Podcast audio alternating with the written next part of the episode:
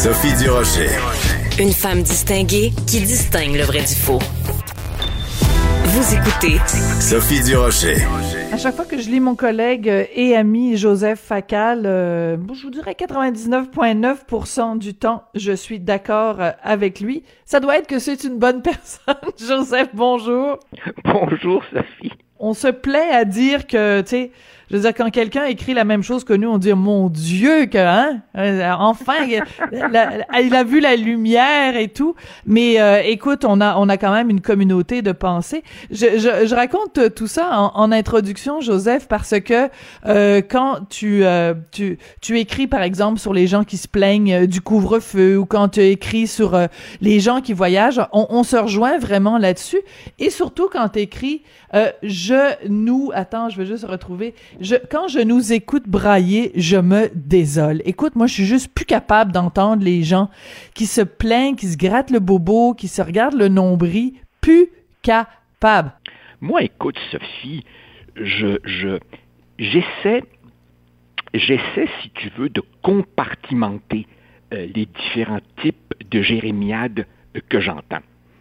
J'ai infiniment de sympathie, par exemple, pour euh, un restaurateur qui me dit qu'il a été littéralement acculé à la faillite. Absolument. Euh, j'ai immensément de sympathie pour, par exemple, un étudiant qui avait déjà des troubles d'apprentissage et que l'isolement lié à la pandémie est venu encore fragiliser. J'ai énormément de sympathie pour une personne dans un CHSLD déjà seule, encore plus seule maintenant. Et je ne peux pas cependant mettre ces jérémiades, euh, mettre ces plaintes dans la même catégorie que les jérémiades que j'entends beaucoup autour de moi, euh, de gens, comment dire, privés d'aller au musée, tannés de trop regarder Netflix, finalement tannés de cette espèce de de cocon dont, dont, dont, dont, au début, finalement, tu te rappelles, on lisait des chroniques sur le fait que, oh mon Dieu, c'est douillet, on, on, on, retrouve du temps pour des, des, des, petits plaisirs domestiques. Franchement, là, il y a, y a les complaintes liées à l'ennui, et il y a des complaintes liées aux gens qui vivent d'authentiques drames. Et des fois, j'aimerais ça, qu'on se garde une petite gêne. Oui, puis écoute, on a tous les deux, je pense, été euh, chavirés par le témoignage de notre collègue euh, José Legault, qui est proche aidante, sa sœur est déficiente intellectuelle, et euh, ça fait plusieurs années qu'elle qu'elle en parle dans ses chroniques, José, de, de, de, la difficulté, non pas de prendre soin de sa sœur qu'elle aime, mais de la difficulté d'être proche aidante quand on a peu de ressources, quand on a peu d'aide de la société. Et elle a écrit cette, cette semaine une chronique pour dire à quel point, avec la pandémie, ça rendait tout ça encore plus difficile. Alors, je veux dire, on, lit la chronique de José. Je pense qu'on on devrait tous se dire, je me tais, à moins que vraiment, là, j'ai un problème de santé majeur ou que je sois confronté à une réalité quotidienne excessivement difficile, on devrait tous se la fermer. Sophie, et il y a un autre point qui me, qui me frappe aussi, c'est la, devise du Québec, c'est je me souviens. eh bien, si nous étions sérieux quand nous prétendons euh, affirmer l'importance du souvenir, ben, on devrait un petit peu aussi se comparer à ceux qui étaient là avant nous. Je ne dis pas, je ne dis pas qu'il euh, ne faut pas souhaiter une meilleure vie que celle de nos grands-parents et de nos arrière-grands-parents. Mais quand on regarde, pour la plupart des gens, le confort douillet des vies modernes, en comparaison de ce qu'ont vécu ceux dont les efforts ont construit notre confort mm. actuel, il me semble qu'on a justement dans ce devoir de mémoire un devoir aussi de se garder une petite gêne par rapport à des gens qui ont trimé pas mal plus dur que nous et qui, franchement, s'ils nous écoutaient, nous diraient Hey, vous braillez le ventre plein.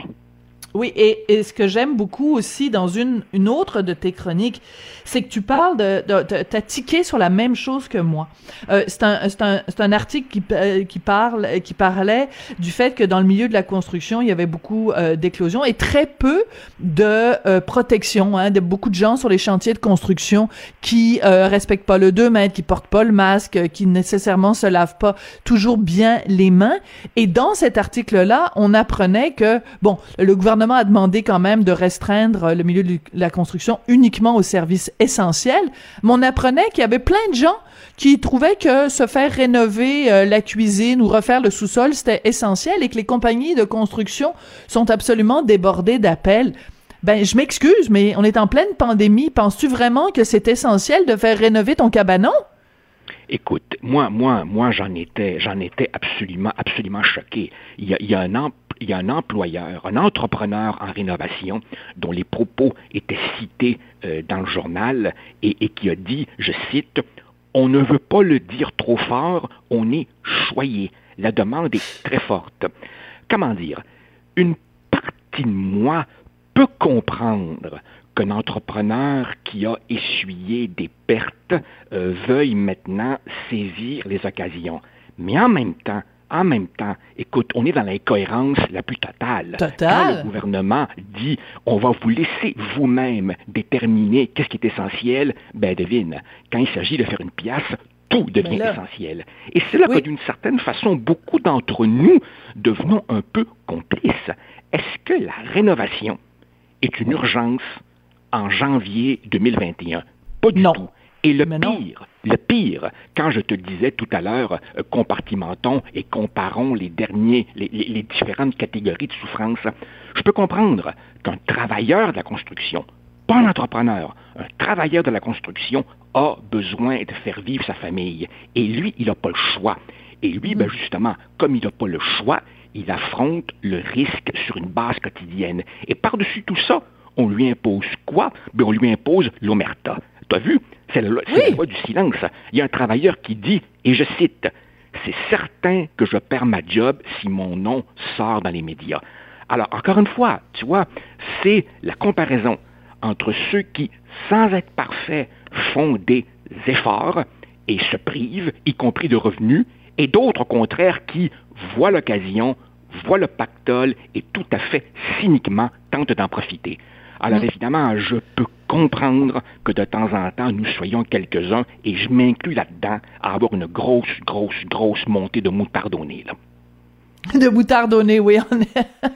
pour rester, pour rester poli. Parce que ce qui, ce qui, ce qui me désole dans tout ça, Joseph, c'est le manque de jugement. Comment peux-tu prendre connaissance, par exemple, je sais pas toi, mais pour moi, un moment clé, un moment vraiment tournant dans ce, euh, euh, dans ce, dans cette pandémie dont on ne peut plus, euh, on ne veut même plus entendre euh, le nom prononcé. c'est lundi, quand il y a eu cette conférence de presse, Premier ministre Legault euh, ministre de la Santé Christian Dubé et la sous-ministre euh, adjointe qui a dit, ben écoutez, à cause du délestage dans les hôpitaux, euh, ça va avoir des conséquences non seulement pour les mois, mais pour les années euh, à venir. Quand on pense aux gens qui sont en attente de, de greffe, qui ont d'opérations euh, de base, bon, tu, tu parles dans une de tes chroniques que tu attends une opération pour une hernie. Bon, bref, euh, c'est, c'est pour moi ce moment-là a été un moment euh, clé, un moment tournant où on sait que nos hôpitaux sont à un demi centimètre d'être saturés et on est à un demi centimètre d'appliquer le protocole de tri où on va dire toi tu meurs et toi tu vis. Et que pendant ce temps-là il y a des gens qui pensent euh, à, à, à, mettre leur conjoint en laisse pour euh, défier le couvre-feu ou des gens qui pensent à planifier leur prochaine semaine de relâche dans le sud ou des gens qui pensent à euh, tu comprends, défier les lois, euh, en, ou, ou, même simplement à faire de la rénovation, je, je trouve qu'il y a une dissonance cognitive là qui est, qui est assez et, désastreuse. Et, et, ouais, et, et, ces gens, évidemment, qui, s'ils attrapaient le virus, seraient évidemment les premiers à brailler pour être Mais le voilà. plus rapidement possible soignés par un de ces hôpitaux dont ils ont contribué justement à euh, provoquer euh, l'engorgement, voire le débordement.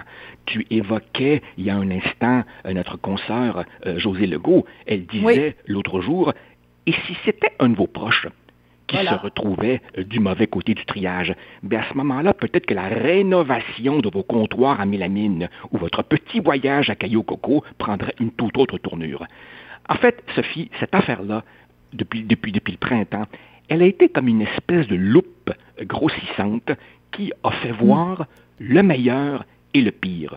Je savais, tu vois, que nous étions devenus une société euh, individualiste, euh, égocentrique, mais là, franchement, on a des cas spectaculaires qui, qui, qui, qui me conduisent de temps en temps à admettre mon découragement euh, et, tu vois la, la, grande la grande différence entre les entre les gérants d'estrade comme comme nous et, et le premier ministre c'est que nous de temps en temps on peut laisser poindre notre impatience voire même notre colère le premier ministre lui il pense exactement comme nous mais il doit garder le fort il doit faire attention de ne blesser personne il doit agir en bon père de famille et je mm. suis sûr que quand François Legault voit certains comportements, oh, qui sortient de dire ce qu'il pense vraiment. mais mais c'est intéressant que tu dises ça et que tu prennes la peine de le dire, Joseph, parce que bon, on le sait, tu as été toi-même au gouvernement, tu as été euh, dans, dans, dans les officines gouvernementales et euh, je suis contente que semaine après semaine, tu continues quand même à, à, à à, montrer ton, ton, ton respect et ton, ton admiration d'une certaine façon pour le, le, le les, les, qualités de leader de François Legault. Il, continue à être à, la hauteur selon, selon toi? Écoute, dans, dans, la mesure, dans, dans, la mesure où on ne peut pas demander à, une, à un humain de faire plus que ce qui est humainement possible, bien je, je, je vois pas, je vois pas à qui il pourrait céder sa place, qui, qui, pourrait faire tellement mieux. Est-ce qu'il y a eu des erreurs? Bien entendu. Il est haut comme il est facile de faire une longue liste de toutes les coches mal taillées du gouvernement. Par ailleurs, n'oublions pas, le gouvernement du Québec est un demi-gouvernement. Ce n'est pas lui qui, mm. euh, par exemple, euh, gère les frontières. Et justement, euh, puisqu'il est question de, de, se comparer, ben, quand tu regardes ailleurs. Quand tu vois, par exemple, des pays qui incarnent, si tu veux, l'organisation dans ce qu'elle peut avoir de le plus efficace possible de la part mhm. d'humains. Quand tu regardes, par exemple, des sociétés comme l'Allemagne ou comme le Japon, tu vois qu'elles aussi, ces sociétés sont débordées, elles aussi sont obligées de prendre des mesures qui, oui, bien entendu, sont problématiques euh, au plan de la restriction de certaines libertés fondamentales. Alors évidemment, quand on se compare, moi, je j'atterris, si tu veux, du côté de l'indulgence pour, mm. pour François Legault. Et je peux te dire, Sophie, tu évoquais euh, tout à l'heure mes, mes, mes, années en politique, euh, du côté justement, à l'époque où je siégeais aux côtés de M. Legault. À l'époque, dans mon temps, le pire que j'ai connu, c'est la crise du verglas en 98. Et M. Bouchard lui-même disait, ah, la crise de 98, c'est de la petite bière en comparaison de ce qu'on Ah oui.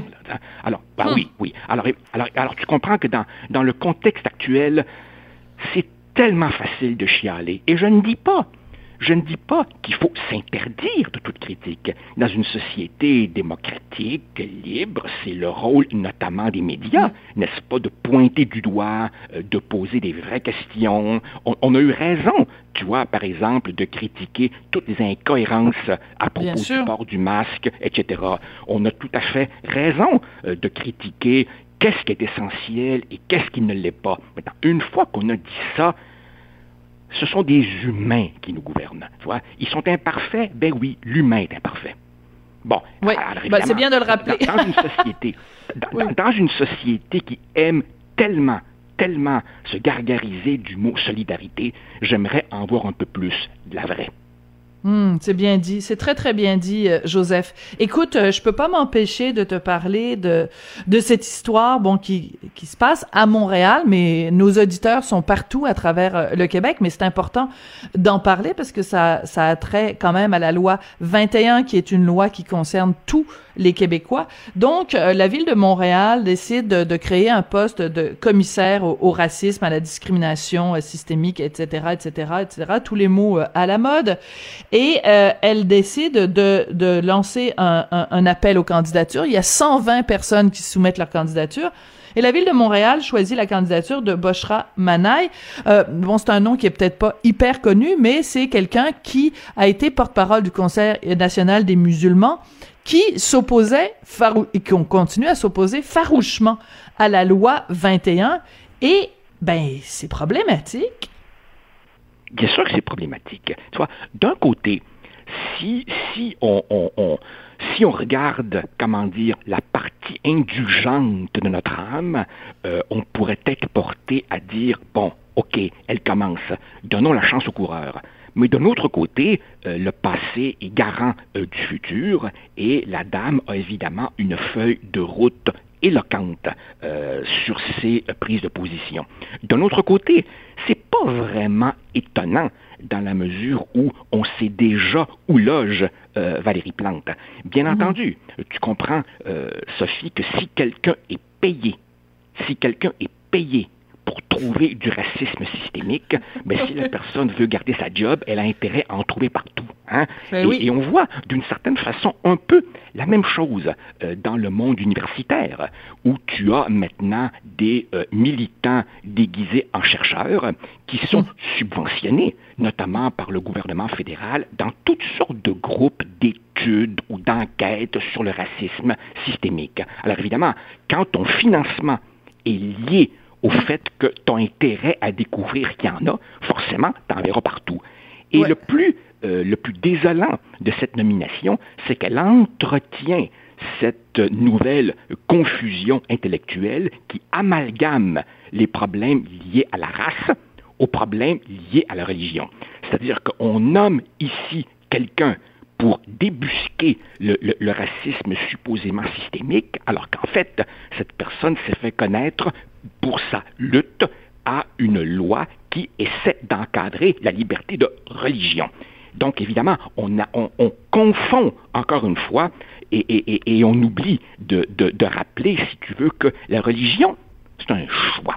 La ben, religion, c'est un discours. La religion, c'est une pensée. La religion, c'est un ensemble d'idées. Et donc, comme n'importe quel ensemble d'idées, ça peut se discuter. Alors que la couleur de la peau, tu ne l'as pas choisie, tu nais avec. Mais ce qui est très amusant. Ne rien sur le caractère d'une personne. Absolument. Et ce qui est très amusant, c'est que euh, cette dame, euh, euh, donc, est nommée là, et il y a déjà des militants antiracistes qui disent, ben voyons donc, Comment ça se fait qu'ils ont pas nommé noir? Écoute, j'ai lu ça dans, dans la presse de ce matin. Je trouve ça absolument hilarant. C'est vraiment là, tu sais, la, la, la, gauche est en train de s'auto-pelure de bananiser. Je veux dire, c'est, tu nommes quelqu'un là, euh, qui a, qui, qui en apparence a toutes les, les, les coche toutes les cases, ben il y a quelqu'un qui va lever la main en disant ouais, mais pourquoi vous avez pas nommé de noir? Ah, écoute, on, ah, on ça, finira jamais. Ça, ça, Sophie, c'est le piège dans lequel euh, nous entraîne cette nouvelle idéologie. oui, on va se quitter là-dessus, euh, Joseph. Voilà, qui juge des gens à partir de leur catégorie, tu vois. Voilà, euh, seul le communautarisme. Parler du racisme et seules seul les minorités religieuses peuvent, parler de leur religion. Non, absolument. ça, ça va nulle part. Absolument. Ben écoute, c'est là-dessus que ça se termine. Merci beaucoup, Joseph. Donc j'encourage tout le monde à lire les chroniques de Joseph Facal dans le Journal de Montréal, Journal de Québec.